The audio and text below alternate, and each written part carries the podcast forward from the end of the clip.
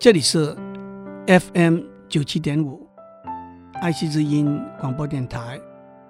您所收听的是我爱谈天，你爱笑，我是刘总郎。从历史上的大事到日常生活里头的细节，一个小小的因素，或者源于偶然，或者源于愚昧，往往。导引到完全意料不到的后果。有人把这些因素叫做关键因素 （hinge factor）。我读过一本书，书的名字就是《The Hinge Factor》（关键因素）。书里头描写历史上好几场有名的大战的故事。指出每一场大战都有它的关键因素，直接影响到战争胜负的结果。我想为大家讲一些书里头叙述的故事。第一个我要讲的故事，就是三千多年以前的木马屠城记，也就是一共打了十年的特洛伊战争，英文叫做 Trojan War。这个故事在两篇有名的希腊史诗里头讲得活龙活现。这两篇史诗就是荷马 （Homer） 的史诗《伊利亚德》（Iliad） 和维吉尔 （Virgil） 的史诗《埃涅亚德》（Aeneid）。这个故事是神话和历史的交集，神话里头有许多不可信的地方，历史的考证隔了那么久，也很难确认。尤其是神话的一部分，我们的确只能够把它看成幻想、虚构的故事，不必当真。木马屠城这场战争是在西元前一千多年。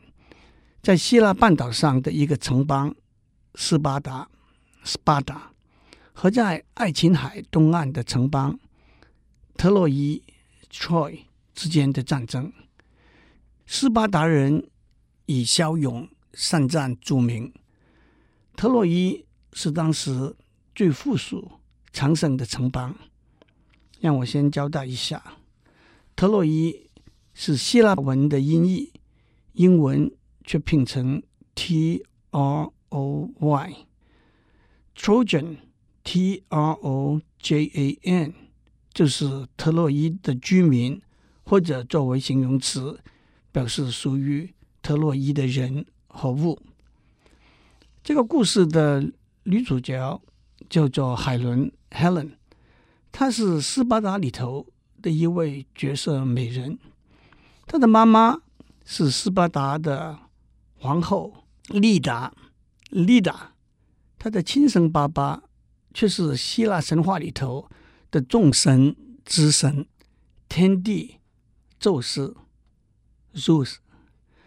宙斯化身为一只天鹅，引诱了皇后丽达，生下了海伦。其实神话里头说的更神奇古怪，皇后丽达。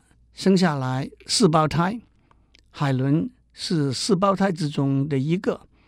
这四胞胎是从王后生下来的两个蛋里头出来的。有兴趣的听众可以到希腊神话里头找这个故事。海伦长大之后，大家都知道她非常美丽。希腊许多城邦的王子武士都来追求她。后来，斯巴达的国王，也就是海伦名义上的爸爸，为海伦选了一个叫做米赖劳斯的年轻贵族，而且把米赖劳斯立为斯巴达的国王。这个故事的另一个男主角叫做巴黎士 （Paris），他是一个非常英俊的王子。讲到这里，又得插上一段神话。在希腊神话里头，奥林帕斯 （Olympus） 是众神居住的地方。在一个盛大的喜宴里头，所有的神都被邀请了，独独有一个以捣乱、制造麻烦出名的女神厄利被排除在外。可是这位女神还是不请自来，而且在宴会上丢出一个金苹果，上面写着“给最美丽的女神”。当然，麻烦就跟着来了。每一位女神都想得到这个金苹果，而被公认为最美丽的女神了。经过一番辩论争执之后，剩下来三位女神，她们都要争取这个金苹果。第三位女神是天王宙斯的太太，也是主管婚姻的天后，主管正义和智慧的战神，和主管爱情和美丽的爱神。他就说：“那就由天帝宙斯来决定吧。”可是天帝宙斯聪明得很，他才不要淌这滩浑水。他说。我们就请特洛伊城里头那个出名英俊的王子巴黎士来做决定吧。巴黎士是特洛伊的一个王子，他的爸爸国王普莱姆为了避免灾难，把他送到山上去牧羊。他在山上和一位年轻的少女生活在一起。这三位女神。来到巴黎市面前，每个人都提出，如果巴黎市选择他的话，他的交换条件。天后提出的是让巴黎市统治亚洲和欧洲；战神提出的是让巴黎市征服希腊人；爱神提出的是让巴黎市得到世界上最美丽的女人。巴黎士是个懦弱无能的王子，他选择了要世界上最美丽的女人，所以主管爱情和美丽的爱神就把他带到斯巴达去看国王米赖劳斯和他的王后海伦，因为海伦是世界上最美丽的女人。国王米赖劳斯和海伦对巴黎市很客气。和亲业非常好的招待他，没有想到，当国王米赖劳斯外出参加他祖父的葬礼的时候，巴黎士把海伦能同仆人、金银珠宝拐走，回到特洛伊了。至于巴黎士是不是得到爱神的帮助，把海伦迷住了，或者是用暴力把海伦嫁走，史书的记载。并不是十分清楚。国王米赖劳斯回到斯巴达，发现巴黎市把海伦拐走了，当然非常震怒。他召集了希腊所有的国王武士，要出发去打特洛伊。其实希腊对特洛伊仇视已经多年，都想找一个机会把强大繁荣的特洛伊消灭。他们组成了。一千艘船的大队，浩浩荡荡启航，穿过爱琴海，向特洛伊进发。讲到这里，我有得打一个岔。为了世界上最美丽的女子，一千艘希腊大军的船启航出发。所以在十六世纪，有一位英国的戏剧家，就有一张。可以让一千艘船起航的面孔，The face that launched a thousand ships，这个说法来形容海伦的美丽，推而广之。喜欢玩文字游戏的人就说，女子美丽的容貌可以用千分之一个海伦作为单位来衡量，那就是一个 Millie Helen，有千分之一个海伦。那么美丽的面孔，足以让一艘船起航；有百分之一个海伦那么美丽的面孔，就足以让十艘船起航了。我想，如果这样玩下去，我们中国文字里头也可以有相似的方法来衡量女子的美丽。白居易的《长恨歌》里头描写杨贵妃的美丽的时候，他说：“六宫粉黛无颜色。”所以，如果说三宫粉黛无颜色，那就是只有杨贵妃一半的美丽了。如果说十宫粉黛无颜色，那就是有杨贵妃一点六七倍那么美丽了。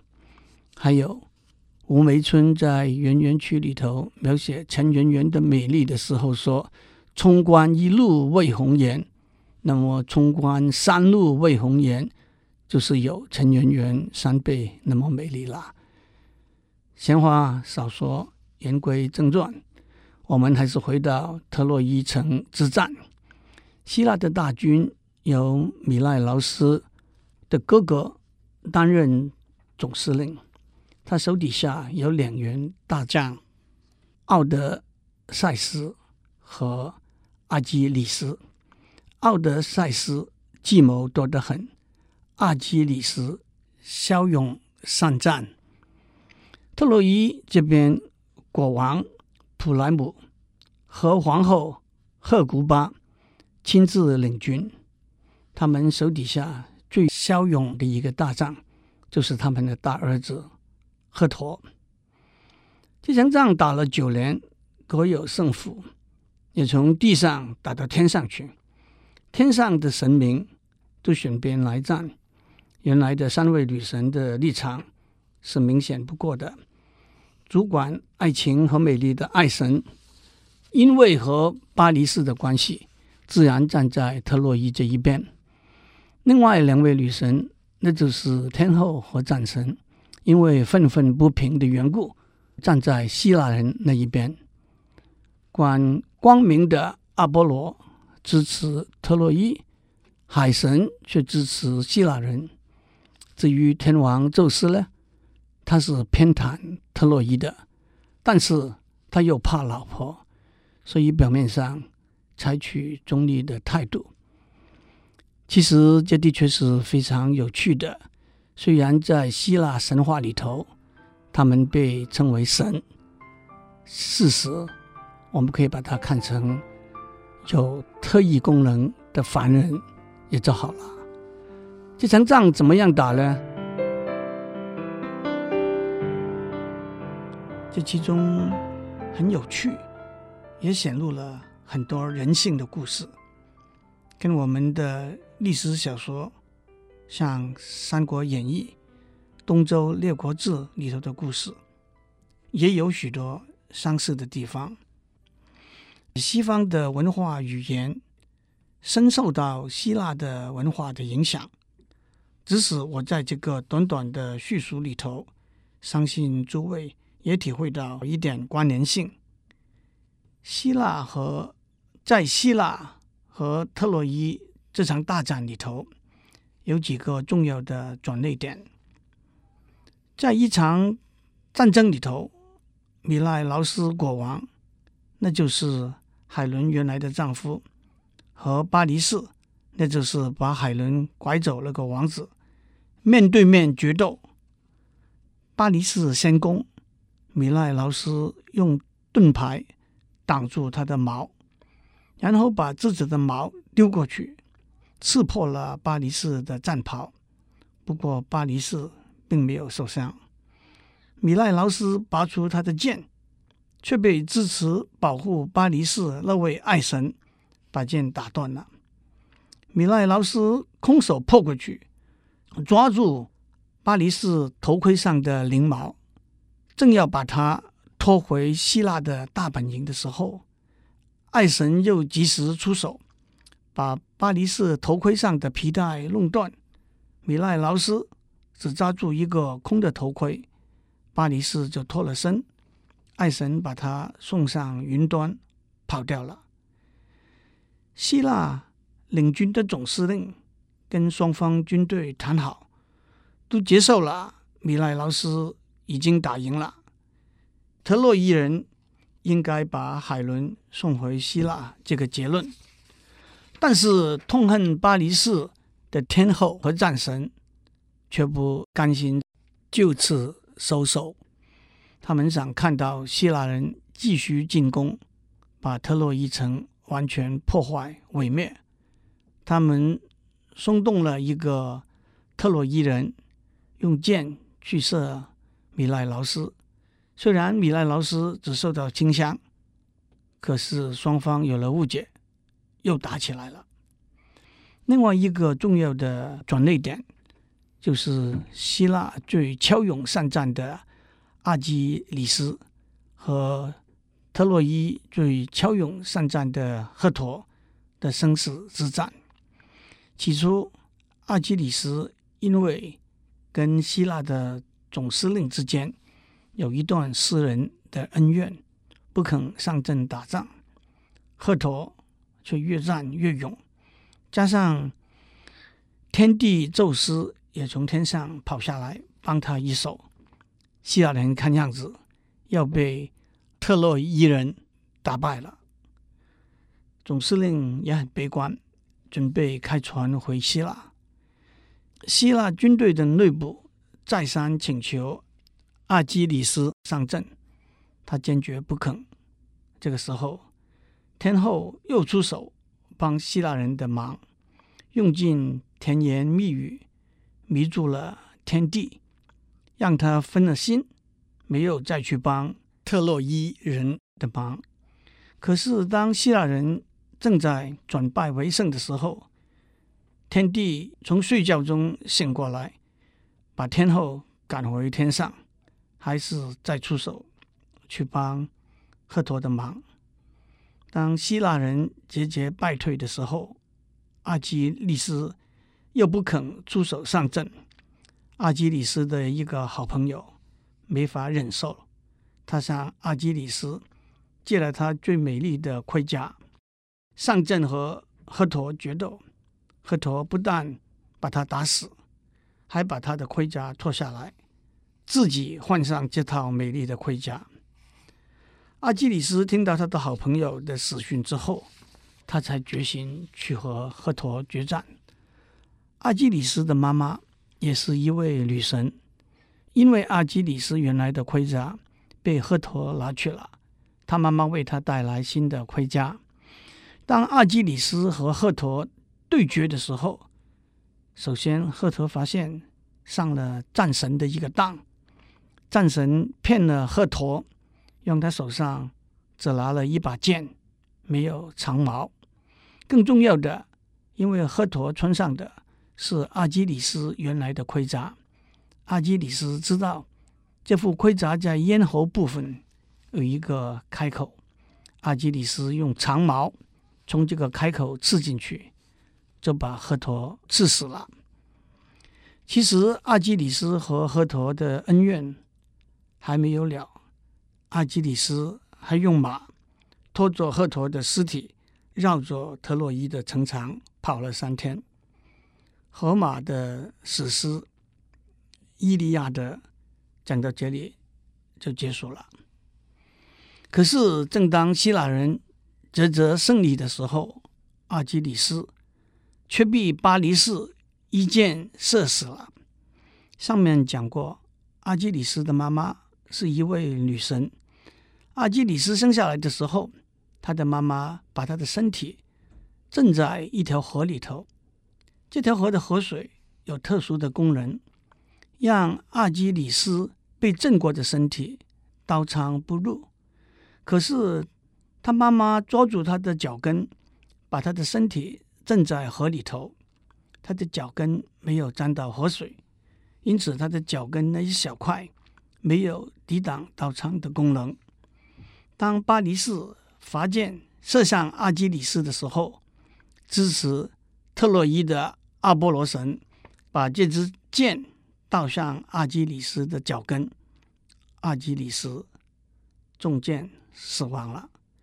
所以今天在英文里头，我们用阿基里斯的脚跟 （Achilles heel） 来形容一个能干的人，一个重要的计划，一个庞大的企业里头，一个可以致命的弱点。这也就是最弱的一环，the weakest link 的意思。至于中文呢，我们也有打蛇要打在七寸的地方的说法。至于巴黎市的下场呢，阿基里斯给打死之后，希腊人觉得胜利遥遥不可及，却又找到一位神箭手上阵打仗。他射出的第一箭射中了巴黎市，巴黎市受了伤。他要他的手下把他送到他当年牧羊的山上，找当年跟他生活在一起那位少女，因为这位少女有可以治疗他的箭伤的妙药。但是这位少女认为巴黎市无情无义，不肯宽恕他。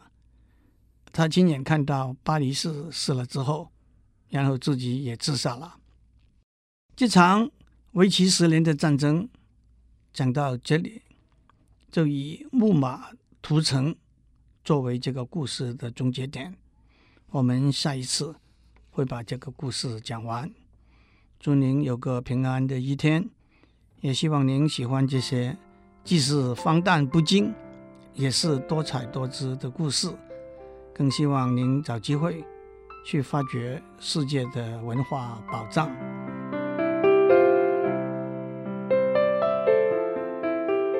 以上内容由台达电子文教基金会赞助播出。